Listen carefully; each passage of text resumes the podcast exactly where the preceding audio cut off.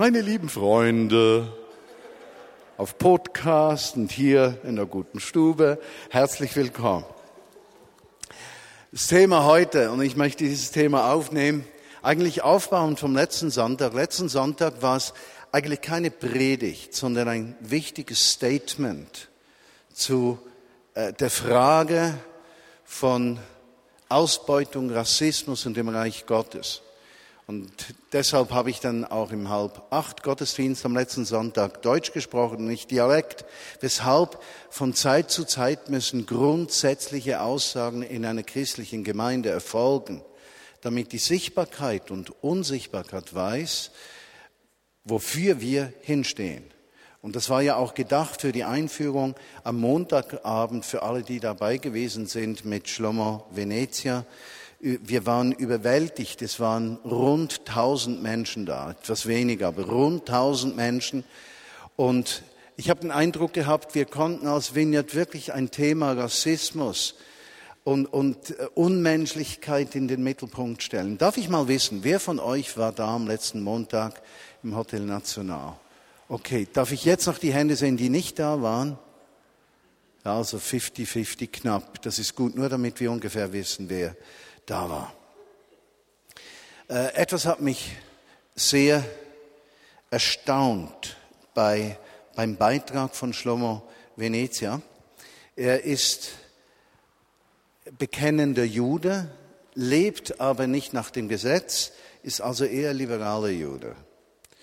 Und als ich ihn fragte nach der Vergebung, sagte er zu mir, Vergebung ist für mich kein Thema. Man kann das nicht vergeben. Und ich habe dort so diesen äh, Widerspruch zu unserem Lebensbild gesehen. Als Christen gehen wir davon aus, dass wir aus Vergebung leben und existieren möchten, dass Vergebung fundamental wichtig ist. Und ich war ganz erstaunt, wie dieser Mann diese Dinge verarbeiten konnte, zu einem Teil verarbeiten konnte, ohne Vergebung gelebt zu haben. Und ich habe mir dann die Frage gestellt, wie würde ich in einer solchen Situation und Herausforderung leben, im vollen Bewusstsein, dass ich sehr wahrscheinlich nicht über die äh, emotionale Kraft, ja, die körperliche Kraft oder auch Persönlichkeit verfügen würde, über die äh, Schlomo Venezia verfügte, offensichtlich. Ich war tief beeindruckt, dass ein Mensch überhaupt so viel Willen zum Leben aufbringen kann, dass er äh, sich durchkämpft und nicht irgendwann aufgibt. Ich, ich habe mir so gedacht, ja, ich wäre nach zwei, drei Tagen, hätte ich sehr wahrscheinlich aufgegeben und gesagt, im Himmel ist sowieso schöner als hier auf der Erde. Ich mache eine Fliege. Ich gehe.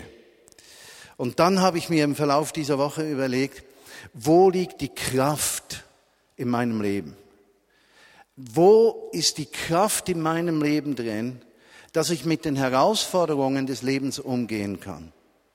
Auf der einen Seite, gesetzt den Fall, wir würden in schwierige Verfolgungszeiten kommen, würde ich da wirklich über die charakterliche Stärke verfügen, Jesus zu bekennen, auch wenn das härteste Benachteiligung und Verfolgung beinhalten würde.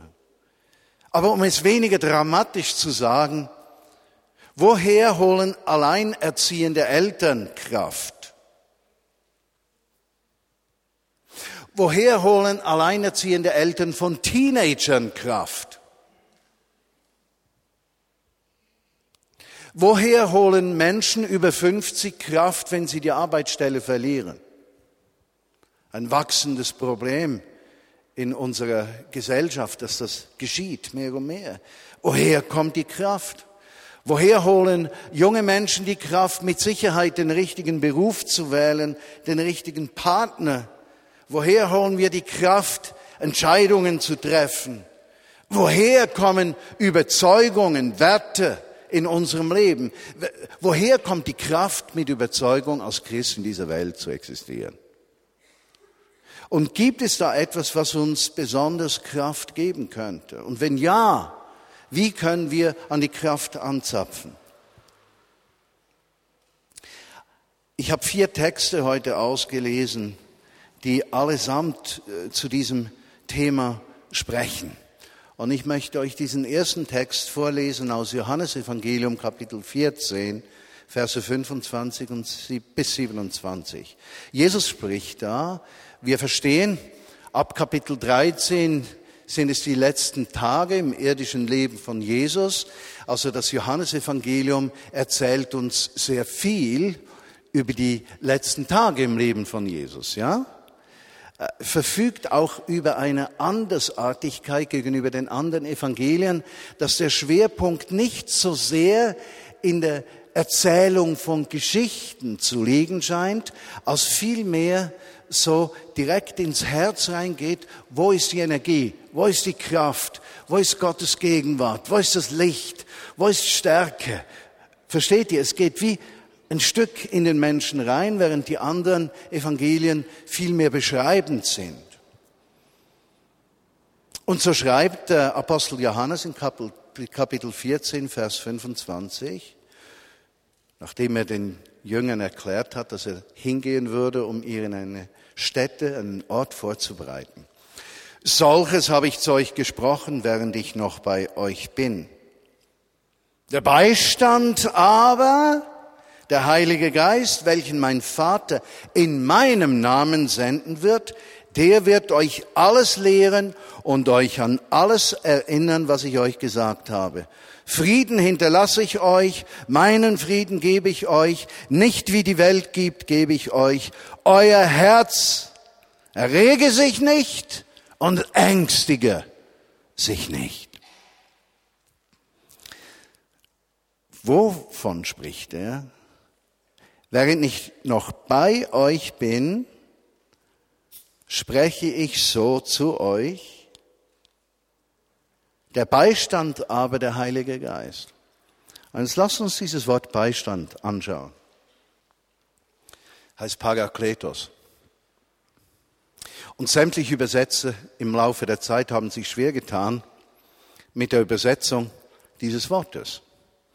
Weil dieses Wort sehr vielgestaltig ist, unterschiedlichste Bedeutung hat. Er sagte also, der Heilige Geist, der Geist von Gott, der vom Vater im Namen von Jesus geschickt werden wird, ja, der trägt eigene Bezeichnungen, sozusagen Beschreibungen seines Wesens und seine Tätigkeit. Und Johannes nimmt da sich erinnern an die Aussagen von Jesus, das Wort, das Deutsch hier übersetzt ist, Beistand, Parakletos. Aber Paraklet heißt verschiedenstes. Es heißt zum Beispiel dein Anwalt, ja, dein Verteidiger im Falle, dass du angeklagt wirst, dein Pflichtverteidiger, verpflichtet von Gott selbst, deine Sache vor dem Richter zu vertreten, dein Gutes zu suchen, auch wenn du versagt hast, deine Interessen zu vertreten, heißt das Parakletos.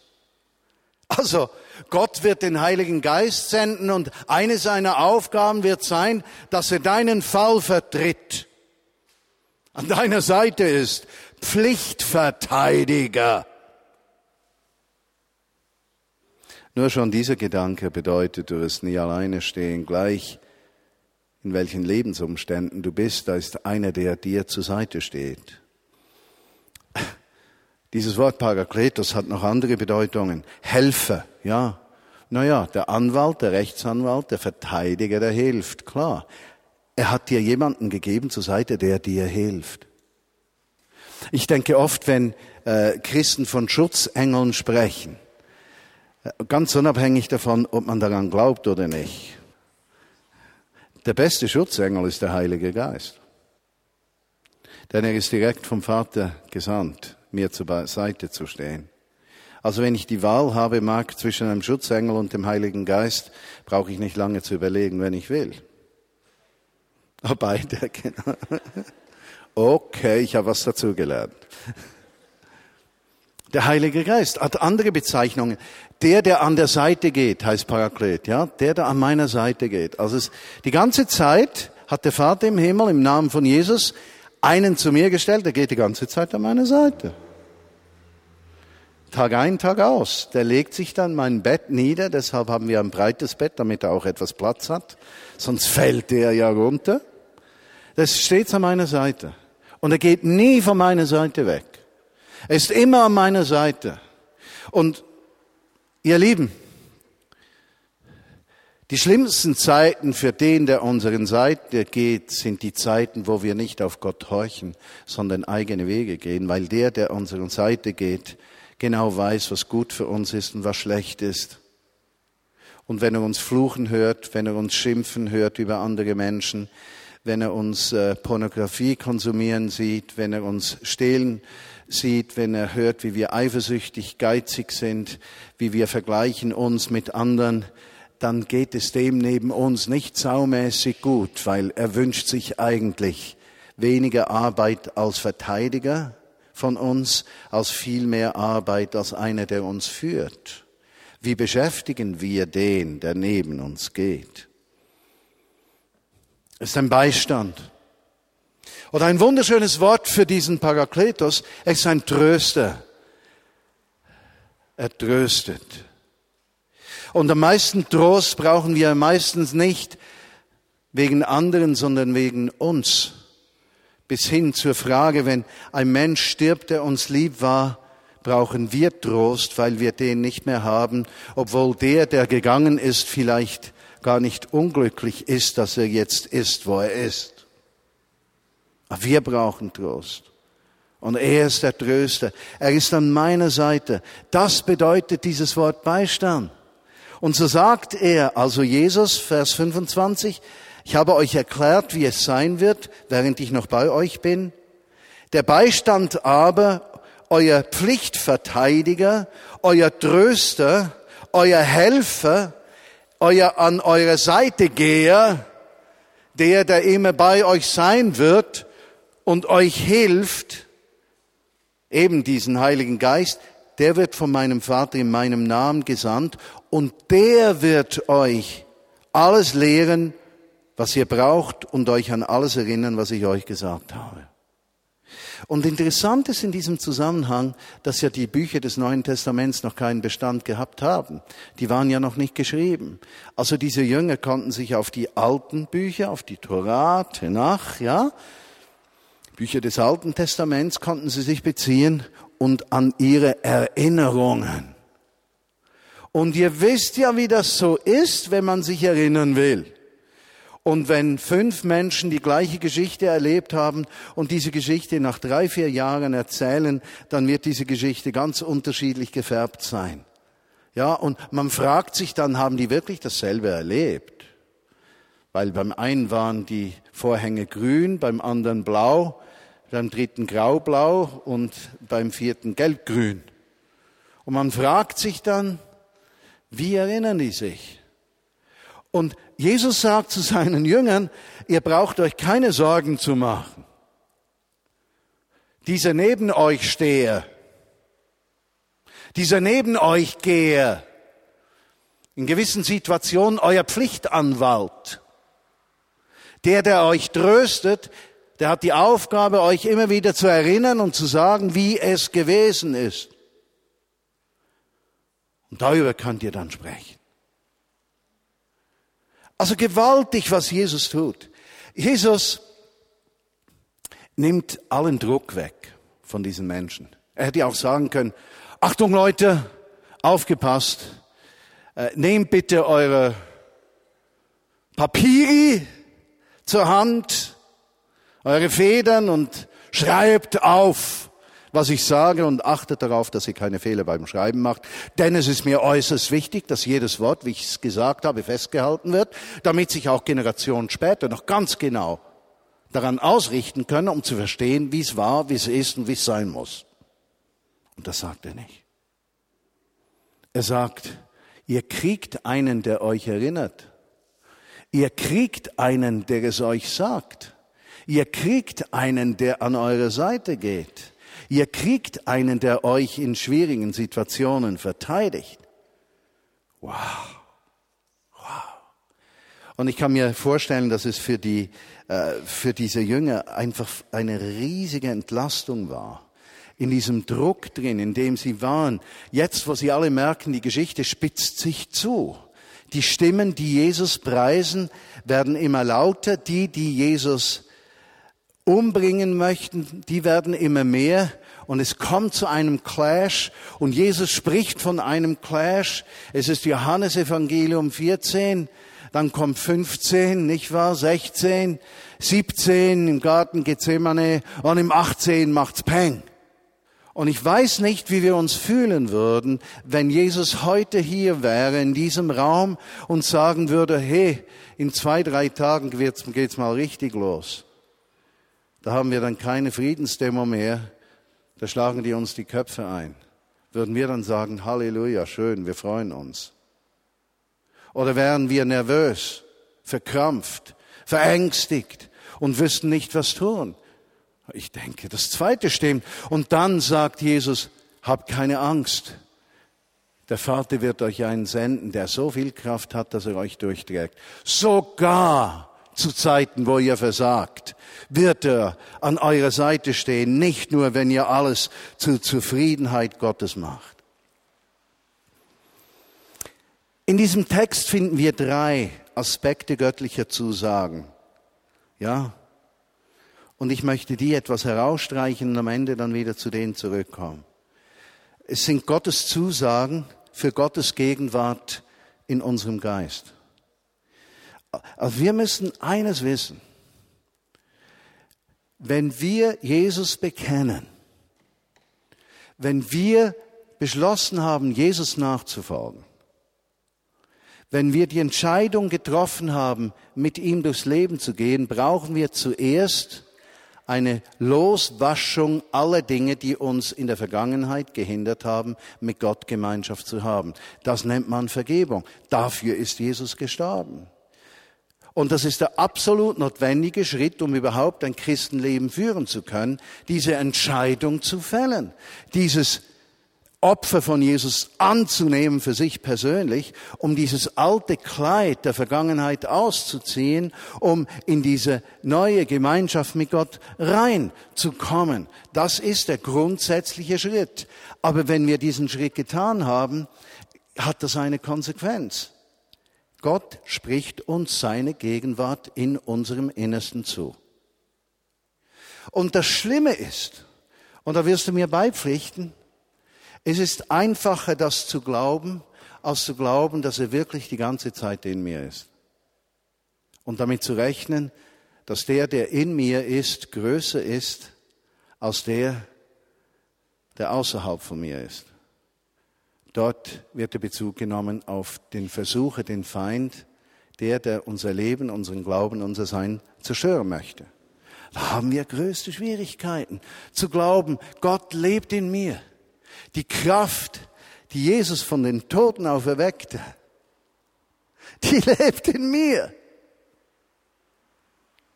Das Leben, das ich früher führte ohne Gott, ist vorbei. Etwas Neues hat angefangen und erneuert sich die ganze Zeit. Er breitet sich aus. Und diese Frage der Kraft in meinem Leben ist nicht primär eine Frage, was tue ich, sondern wer bin ich? Und habe ich eine Identität gefunden, dass Jesus in mir ist? Etwas Zweites hinterlässt diese Gegenwart Gottes in uns. Gottes Frieden in unserer Seele. Er sagt, Frieden hinterlasse ich euch, meinen Frieden gebe ich euch, nicht wie die Welt Frieden gibt, gebe ich euch. Er spricht nicht von Abwesenheit von Krieg in diesem Text.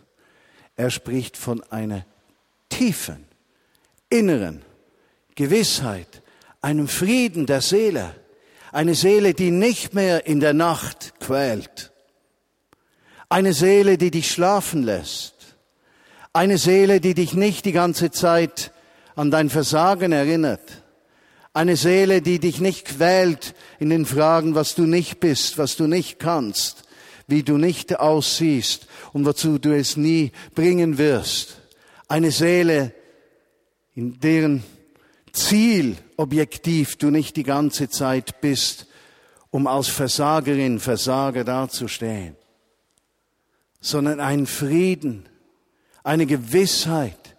Jesus genügt in meinem Leben. Ich kann loslassen.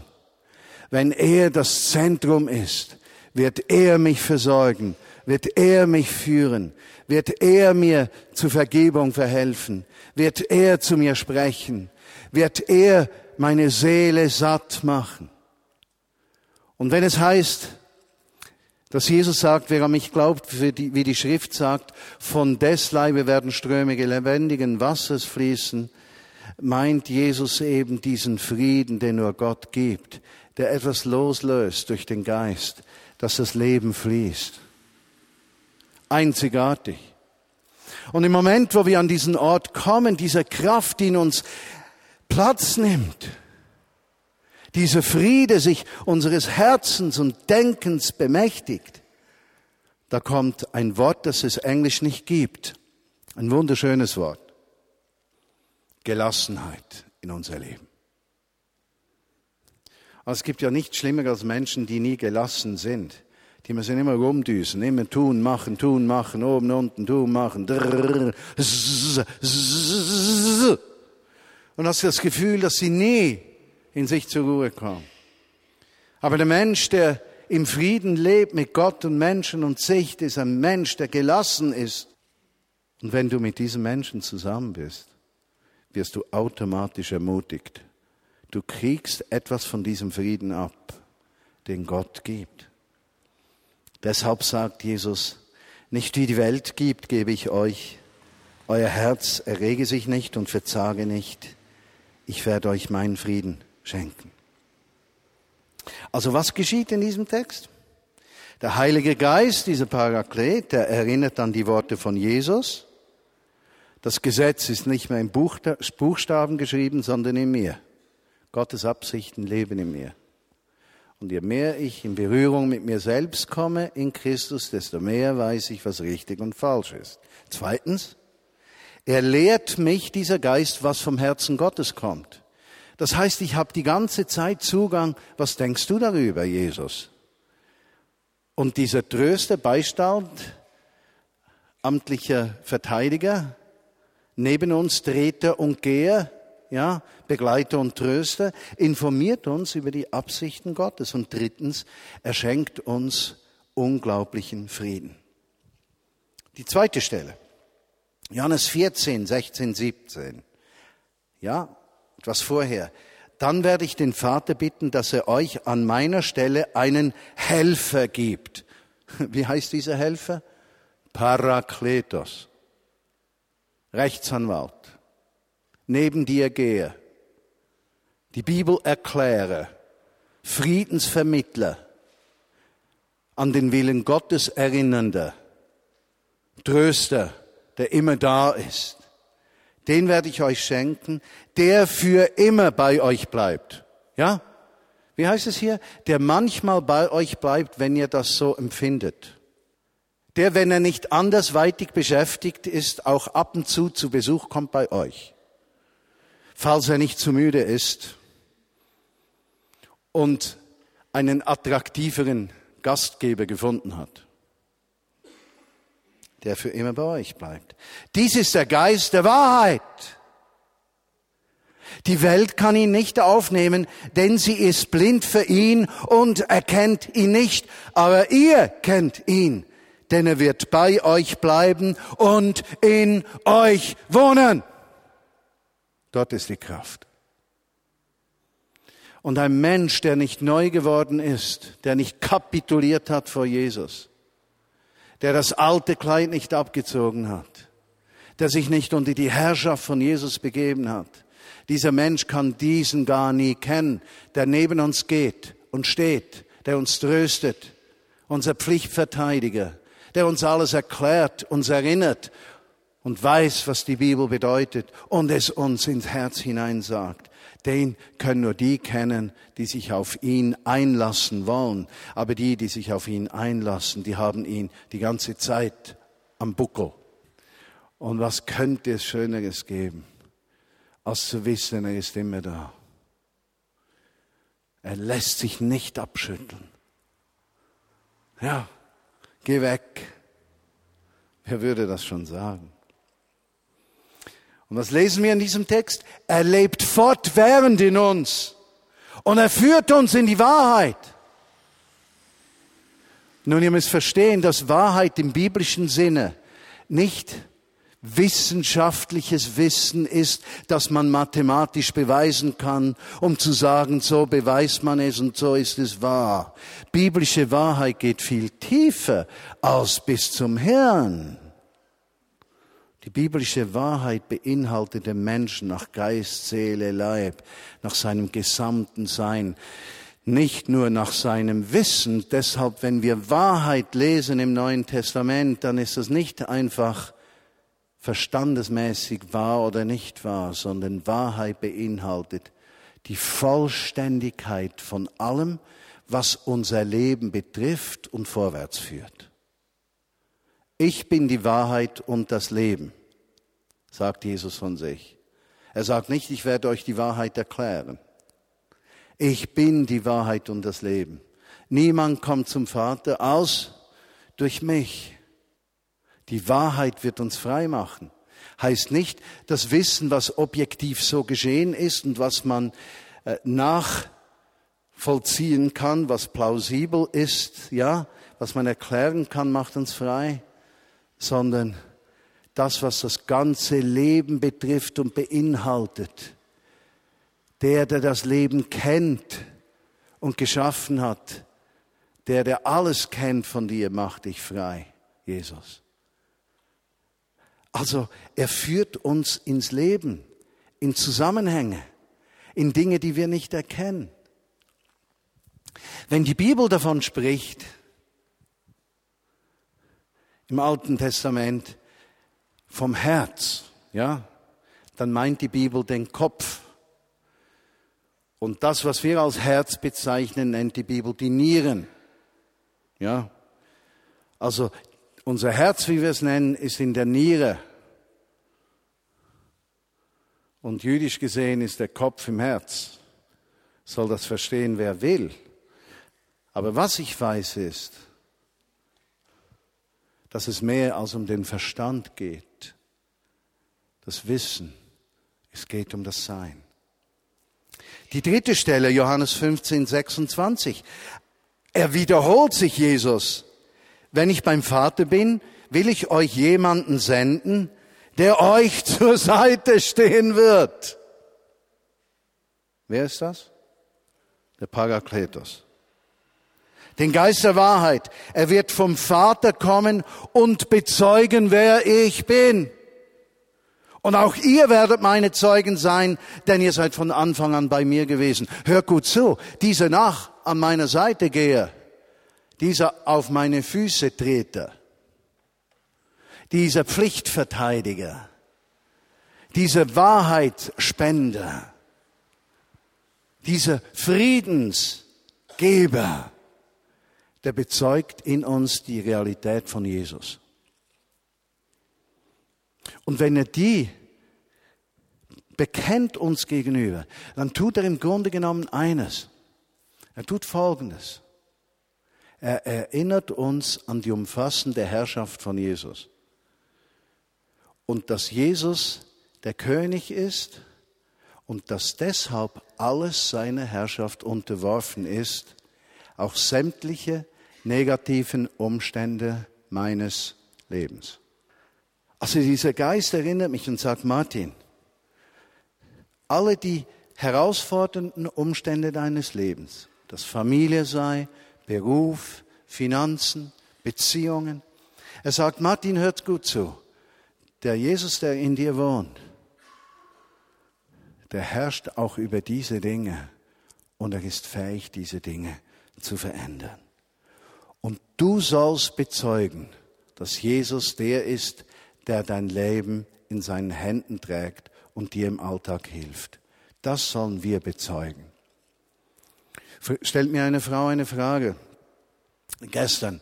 Wie kann man denn Jesus, über Jesus sprechen am Arbeitsplatz? Es ist zu schwierig, wenn ich denen das Evangelium erklären will. Habe ich gesagt, wo steht, dass du das erklären sollst? Gesagt, im Grunde genommen musst du nur eines tun. Erzähle doch ab und zu, was Gott in deinem Leben tut. Und dann warte zum Punkt, wo sie dich fragen, du, wie ist das mit diesem deinem Gott? Bezeuge, was er tut. Das öffnet die Türen und die Herzen und öffnet die Möglichkeit, dass Jesus in dir zu diesen Menschen kommen kann. Der letzte, Johannes 16, 7, wiederum ein Kapitel weiter. Doch ich sage euch die Wahrheit. Oder wahrlich, wahrlich, ich sage euch. Es ist besser für euch, wenn ich gehe. Schöner Trost für die zwölf. Aber er sagt, sonst käme der nicht, der euch an meiner Stelle helfen soll. Ups. Sonst käme der nicht, der euch an meiner Stelle helfen soll. Wenn ich nicht mehr bei euch bin, werde ich ihn zu euch senden. Und diesen Gedanken hast du dir vielleicht noch nie gemacht. Durch den Heiligen Geist ist Jesus die ganze Zeit so real präsent in meinem Leben, als würde er heute in seinen Sandalen hier rumgehen und ab und zu hier etwas erzählen. Er ist genauso real da. Er ist nicht diese Person, die vor 2000 Jahren in diesen Heiland-Sandalen durch Galiläa zog sondern er ist der, der heute mit dir überall dort herumgeht, wo du bist. Und seine Präsenz ist nicht an einen Ort gebunden, sondern an alle Orte, wo Menschen ihn bekennen. Woher kommt die Kraft? Vom Geist. Wie empfangen wir ihn? Wer sucht, der findet. Wer anklopft, dem wird aufgetan. Wer bittet, der empfängt. Wenn euch eure Väter, die so fehlerhaft sind, euch gute Gaben geben können, wie viel mehr wird der Vater im Himmel den Heiligen Geist denen geben, die ihn darum bitten. Er erinnert uns an die Worte von Jesus, das Gesetz in unserem Herzen. Er lehrt, was vom Herzen Gottes kommt. Er schenkt ihnen Frieden.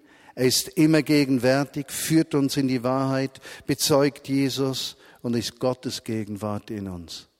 Und so bitte ich dich jetzt, Vater im Himmel,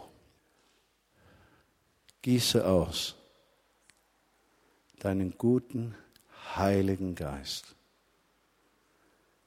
Gieße aus diesen Parakletos, diesen Pflichtverteidiger, uns auf die Füße trete, uns tröstender, an unsere Seite gehender, in den Frieden führender, bevollmächtigender, uns in die Wahrheit der Versorgung leitender gieße den in uns in einem Übermaß, damit wir in dieser Kraft von Jesus leben, radikal im Feuer für die Nachfolger, gleich an welchem Ort wir stehen, dass es nur eines gibt, das uns vereinnahmt, die Herrschaft Jesu.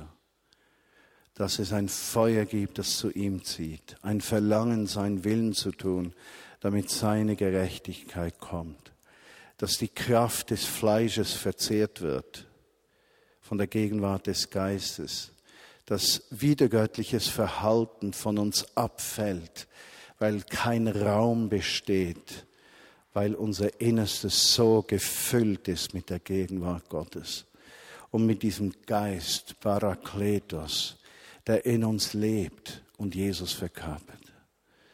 Und ich möchte dich bitten, wenn du sagen möchtest, ich öffne mich jetzt ganz bewusst für den Heiligen Geist und ich will ein Übermaß von seiner Gegenwart in mich aufnehmen.